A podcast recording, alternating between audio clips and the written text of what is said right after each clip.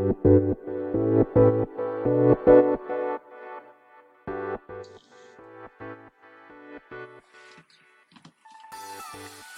い、始まりました。本を読んでは独り言ラジオ。私、変な髪型をしたポンコツ薬剤師こと町田和俊でございます。はい、というわけでですね、今日も読んだんだか読んでいないんだか、積んだんだか積んでいないんだかといった本たちの中からですね、一冊紹介して、ゆるーりと語っていきたいと思います。はい。えー、今回はですね、えー絵本でございます。寂しかった本という、えータイトルの絵本ですね。えーケイト・バーンハイマーさんの文、えークリス・シーバンさんの絵、えー福本由美子さんの、え翻訳でございます。こちらですね、2013年9月30日に第一釣り発行となっております。はい。えーちなみに、えー文章ですね、ケイト・バーンハイマーさんはアメリカの作家でございます。はい。えーそして、え、クリス・シーバンさんはアメリカの画家ですね。えーで、そして翻訳の福本由美子さんは公共図書館勤務の後、児童書の研究、翻訳などをすると書いてありますね。はい。えーっと、じゃあこちらですね。まあ、いつものように、えーこの本と出会ったきっかけ、えーそして、えー目次、目次はまあ絵本なんでないんですけれども、帯の文言とかですね。あとカバーの文言から、えーこの絵本を、まあ、ざっと紹介して、まあ、最後、独り言と、いう3部構成でいきたいと思います。はい。えー、まあ、この本と出会ったきっかけですけれども、まあ、こちら、サムネイルの写真を見ていただければ、えーわかるかもしれませんが、え大槌町立図書館で借りてきた絵本でございます。えーまあ、私のですね、放送を、過去も聞いた、過去の放送をですね、聞いたことがある方は、えーご存知かもしれませんが、えー基本的にですね、図書館で借りる本はですね、というか、まあ、図書館で借りる本だけじゃないんですけど、まあ、本屋さんに行ってですね、まあ、買う本とかもですね、まあ、結構タイトルですね。まあ、タイトルで、ま、選ぶ傾向がありまして、ま、こちらもですね、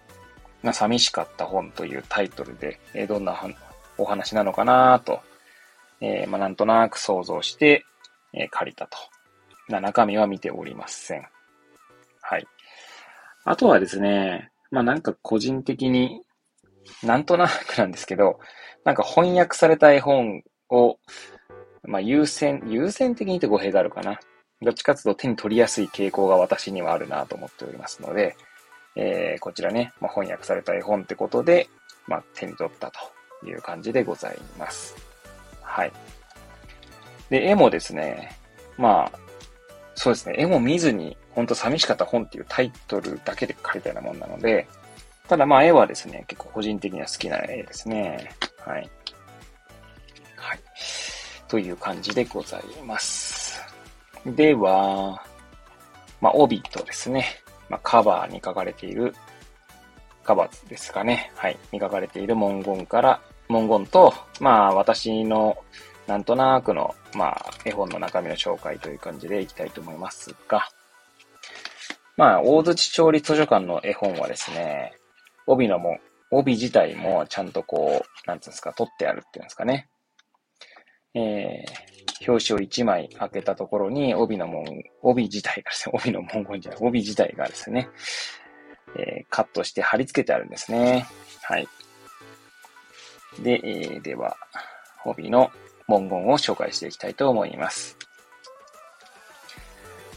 どの本も巡り合いを待っています。誰かに読んでもらいたい。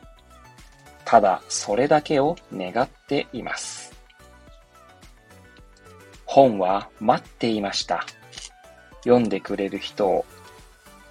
女の子は探していました。かけがえのない一冊を。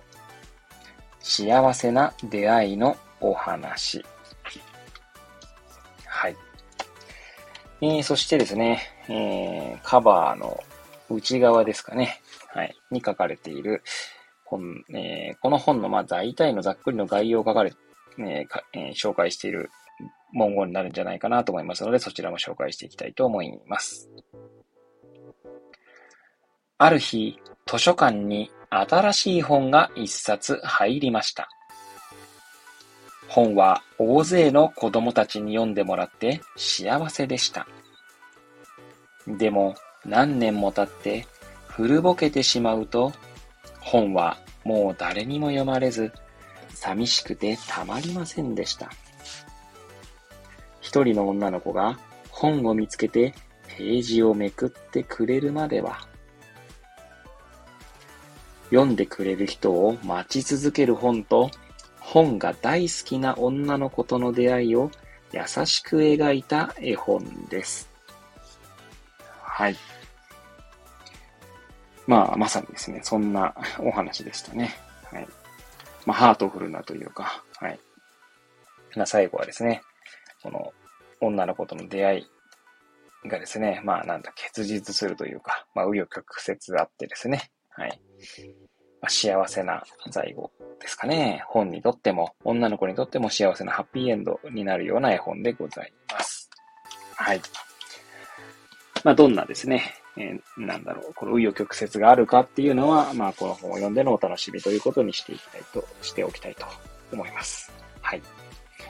では、最後、独り言なんですけれどもね。いやー、なんかこの本を読んでですね、まあ、私、あの、たくさんのですね、積んどくがあるんですけども、はい。まあ、この番組というか配信ですね。まあ、本を読んでは独り言ラジオということでですね、まあ、こうして配信させていただいておりますけれども、結構積んどくの本をですね、まあ、引っ張り出しては、まあ、紹介しているみたいなところがあるんですね。まあ、この寂しかった本というですね、絵本を読んでからなんかその、積まれている本たちのですからですね、なんかこう、発されているというんでしょうか。出ているオーラみたいなものがですね、なんかこう、後ろめたさのような、まあ、そんな感情を抱く ようになってしまいました。はい。一応ですね、私がこう、積んどく、まあ、しているのはですね、まあ別になんかこう、意味があって積んどくしているわけじゃないんですけど、ただですね、あの、積んどくこそが完全な読書術であるでしたかね。タイトルちょっと少し若干違ってるかもしれませんが、えー、長田のぞみさんでしたかね。はい。の、まあ、本でですね。まあ、そういった本があるんですね。まあ、積んどくということについて書かれた、まあ、本でございます。まあ、その本を読んでからですね、まあ、積んどくするということのですね、後ろめたさが、まあ、若干薄まっってきたところもあってですね、まあ、あま、あまりっていうか、まあ、本をですね、買って積んで、えー、まあ、結構塩漬けにしてしまっているところがあるんですけれどもね。まあそういう意味ではですね、この今回の この寂しかった本を読むと、まあ、逆にですね、その本当に、積んどくたちのなんかこう、訴えみたいなものがですね、まあ、こう、ちょっとぐさぐさと、ね、心に、ま突き刺さるような感じになっておりますね。はい。いやー、そうっすね。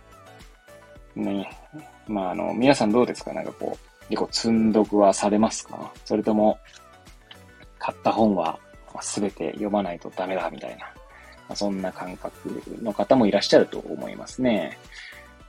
まあ私なんかはですね、結構その本を積んでいるんですけど、まあ、よく妻からはですね、あんたそんな本買って読まないのに買ってみたいな。なんてもったいないのみたいな感じですね、言われるんですけれどもね。はい。まあ、ね、なんかこう、積みつつですね、まあ読むって何なんだろうとかって思ったりもしますね。一度こう、それこそね、インクのシミを追っかければ読んだことになるのかっていうふうに、まあ問うてみるとですね、まあそんなこともないわけで、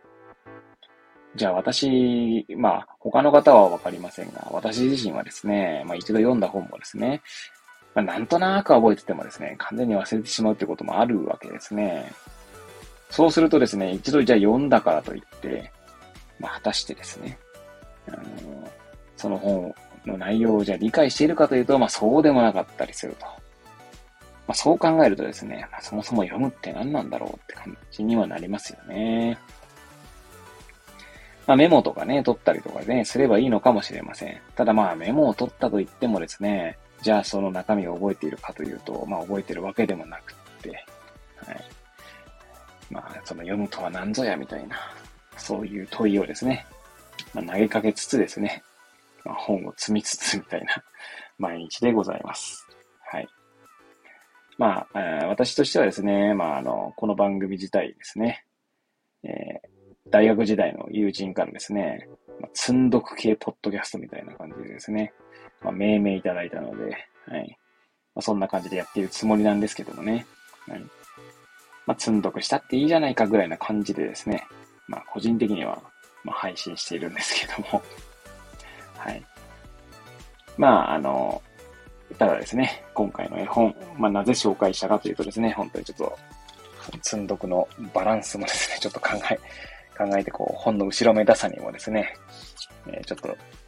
耳を傾ける必要があるなぁなんて思った次第でございます。まあ、やはりですね、なんかこう、寂しさっていうの、まあもちろんね、本がですね、寂しさを感じるかどうかっていうのはですね、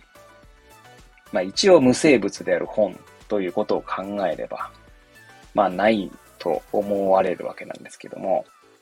まあこれはですね、本じゃなくて、まあ人って考えるのであれば、やはりですね、その人の存在というものをちゃんと認めてもらえてるかどうかってとこですね。それはもしかしたら自分が自分自身のことを認めてるかっていう、まあ俗に言う自己肯定感とか、まあ自己承認欲求みたいなところもあるかもしれませんし、まあ他者からですね、ちゃんとこう、なんて言うんですかね、まあ話を聞いてもらえてるかとか、あるいはちゃんと目線を合わせてもらっているかとか、まあそういったこう、ところでですね、なんかこう寂しさを感じるか感じないか違ってきたりするんじゃないかなとまあ、個人的には思ってるんですね。まあ、そういう、そういう、まあ、思いの源泉となっているのは、まあ、子育ての中で、まあ、我が子の様子を見ていると、まあ、そう思うというところなんですけどもね。まあ、なんかこう、ね、よく生きづらさみたいな話ありますけどね。まあ、寂しさとかも、まあ、それに付随するような、まあ、なんか、こう、かな、なんつうんだろうな、悲しい感情なのかなという気もするので、まあ、改めてこう、その存在そのものを認めるという、まあ、行動ですかね、言動を、まあ、心がけていきたいと思いますし、まあ、出会いという意味ではですね、まあ、その出会いの大切さみたいなことを改めて感じさせて、させてくれた絵本でございました。まあ、こちらの本はですね、まあ、私、あの、図書館で借りたんですけれども、まあ、実際買うとすると1500円ですね。本体価格1500円。えそして出版社名ですね、言い忘れてるかと思いますけれども、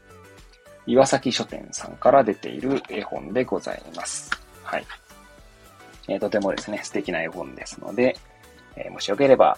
えー、手に取っていただければと思います。はい。というわけでですね、え本日は、寂しかった本という絵本を紹介させていただきました。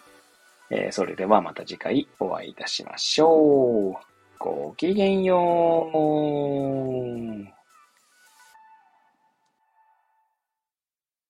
Thank you.